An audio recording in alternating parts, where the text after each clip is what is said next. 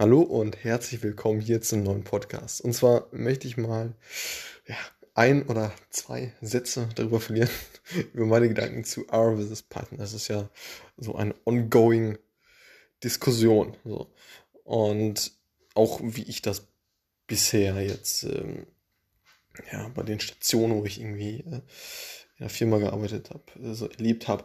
Ähm, ganz grundsätzlich erstmal zu sagen, dass, ne, und wir, wir reden jetzt wirklich auf, diesen, auf den Data Science Use Case. Ne? Beide Programmiersprachen kann man sich so äh, mit Hilfe von verschiedenen Packages äh, etc.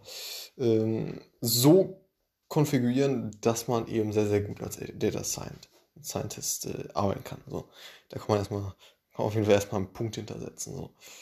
Und genau, mal ne, also was man, was man sagen kann, ist, dass R, also die Programmiersprache A, äh, wurde wirklich speziell entwickelt für ja, statistische Auswertungen. So.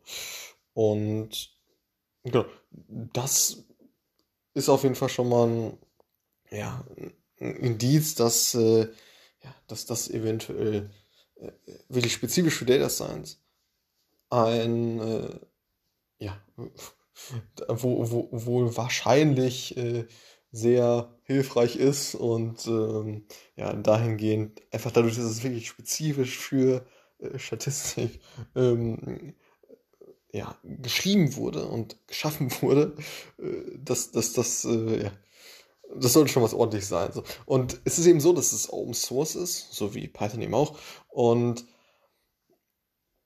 da, das, das ist schon, schon relativ spannend, dass ähm, ja, so ein Open Source Thema äh, so eine Beliebtheit erlangt hat, äh, wo es doch ja, schon viele Möglichkeiten gibt äh, oder viele Firmen, die sich auch äh, in dem Use Case Data Science äh, verschrieben haben, dafür Programmiersprachen zu entwickeln. Aber im R ist äh, ja extrem verbreitet und Open Source und äh, ja, eben noch am verbreitesten, mehr äh, verbreiteter als, als bezahlte äh, äh, Software in dem Bereich. So, das ist auch extrem interessant. Und genau, kurzer, kurzer Side-Fact hier. Und zwar ist es so, dass also R wurde von, ja, von den Statistikern von 1992 Ross IHK und äh, Robert Gentleman. Wahrscheinlich wird das Englisch ausgesprochen. Ross iHacker oder so. Irgendwie so. Ähm, auf jeden Fall äh, Universität Auckland, das heißt Neuseeland. Ne? So, und das als kurzen Side-Fact. So, und äh, jetzt möchte ich auch mal zum, zum Punkt kommen, so wie ich das bisher äh, gehört habe. Es, es, gibt, es gibt welche, die arbeiten mit Python, es gibt welche, die arbeiten mit R. So. Und, und wie gesagt, man kann sich das so setten, dass es wirklich sehr, sehr performant dann äh, funktioniert. Beide Varianten. Aber wie, wie ich es jetzt gehört habe, ist R schon, wenn man jetzt wirklich spezifisch Data Science macht, äh, schon der Go-To.